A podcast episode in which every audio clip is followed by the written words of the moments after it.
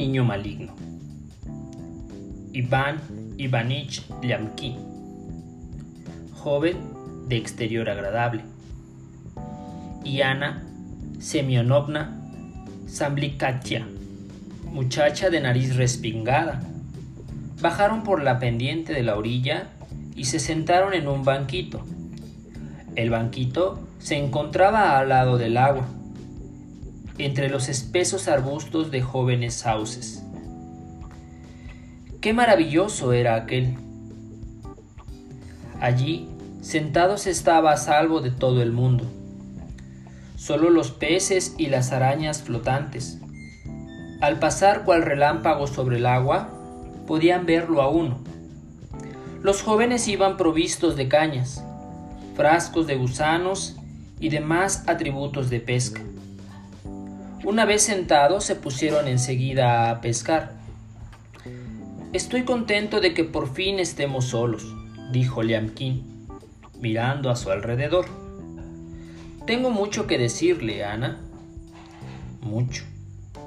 Cuando la vi por primera vez, están mordiendo el anzuelo.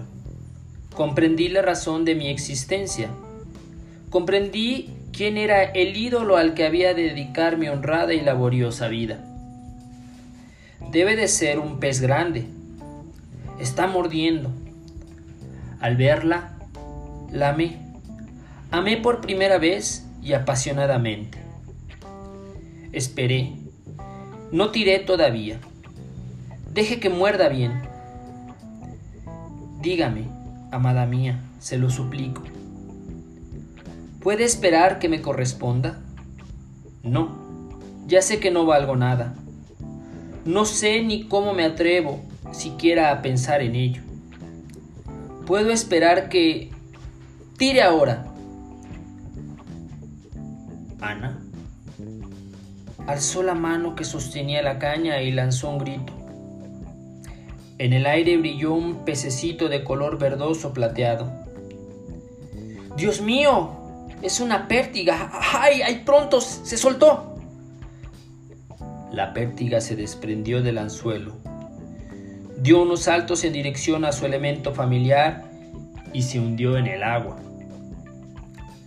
Persiguiendo al pez, Liamkin en lugar de este, agarró sin querer la mano de Ana y sin querer se la llevó a los labios.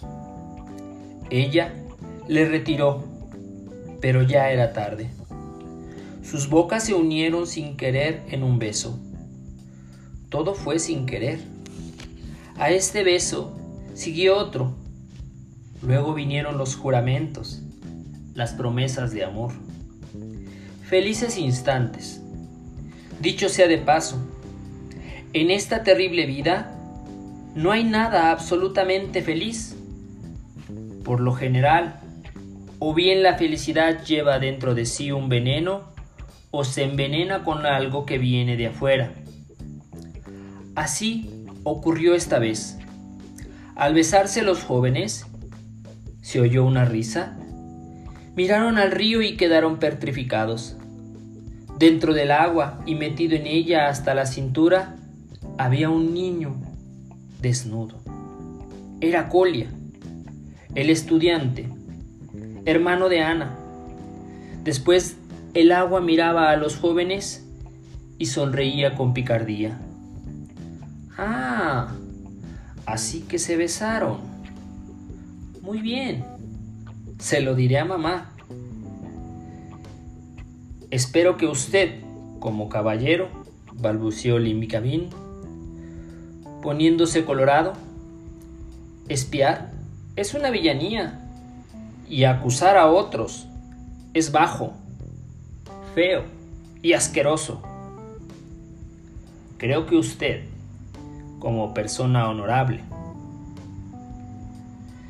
si me da un rubro, no diré nada, pero si no me lo da, lo contaré todo. Liam King sacó un rublo del bolsillo y se lo dio a Colia. Este lo encerró en su puño mojado, silbó y se alejó nadando. Los jóvenes ya no se volvieron a besar. Al día siguiente, Liamkin trajo a Colia de la ciudad pinturas y un balón. Mientras la hermana le regalaba todas las cajitas de píldoras que tenía guardadas. Luego, hubo que regalarle unos catalejos que representaban unos cachetes de perro. Por lo visto, al niño le gustaba todo, mucho.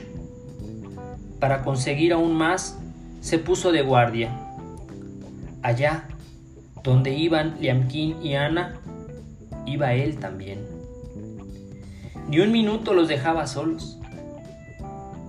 Canalla, decía entre dientes Liamkin. Tan pequeño todavía y ya un canalla tan grande. ¿Cómo será el día de mañana? En todo el mes de junio, Colía no dejó en paz a los jóvenes enamorados los, amenazaba con delatarlos, vigilaba, exigía regalos. Pareciéndole todo poco, habló, por último, de un reloj de bolsillo.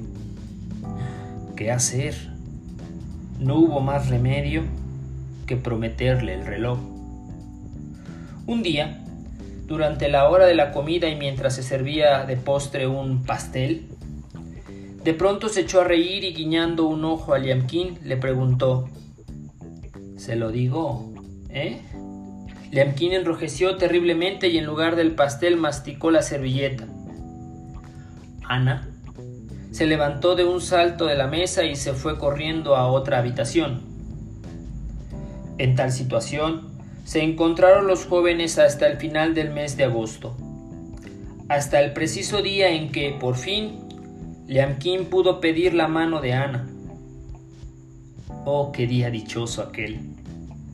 Después de hablar con los padres de la novia y de recibir su consentimiento, lo primero que hizo Liamkin fue salir corriendo al jardín en busca de Colia.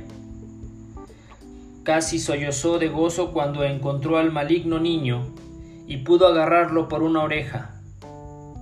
Ana, que llegaba también corriendo, lo agarró por la otra, y era de admirarse el deleite que expresaban los rostros de los enamorados, oyendo a Colia llorar y suplicar. Queriditos, preciositos míos, no lo volveré a hacer. perdónenme. Más tarde, ambos se confesaban que jamás, durante todo el tiempo de enamoramiento, habían experimentado una felicidad una beatitud tan grande como en aquellos minutos mientras tiraban de las orejas del niño maligno. Bonito cuento que refleja al famoso hermano incómodo en una etapa de enamoramiento de dos jóvenes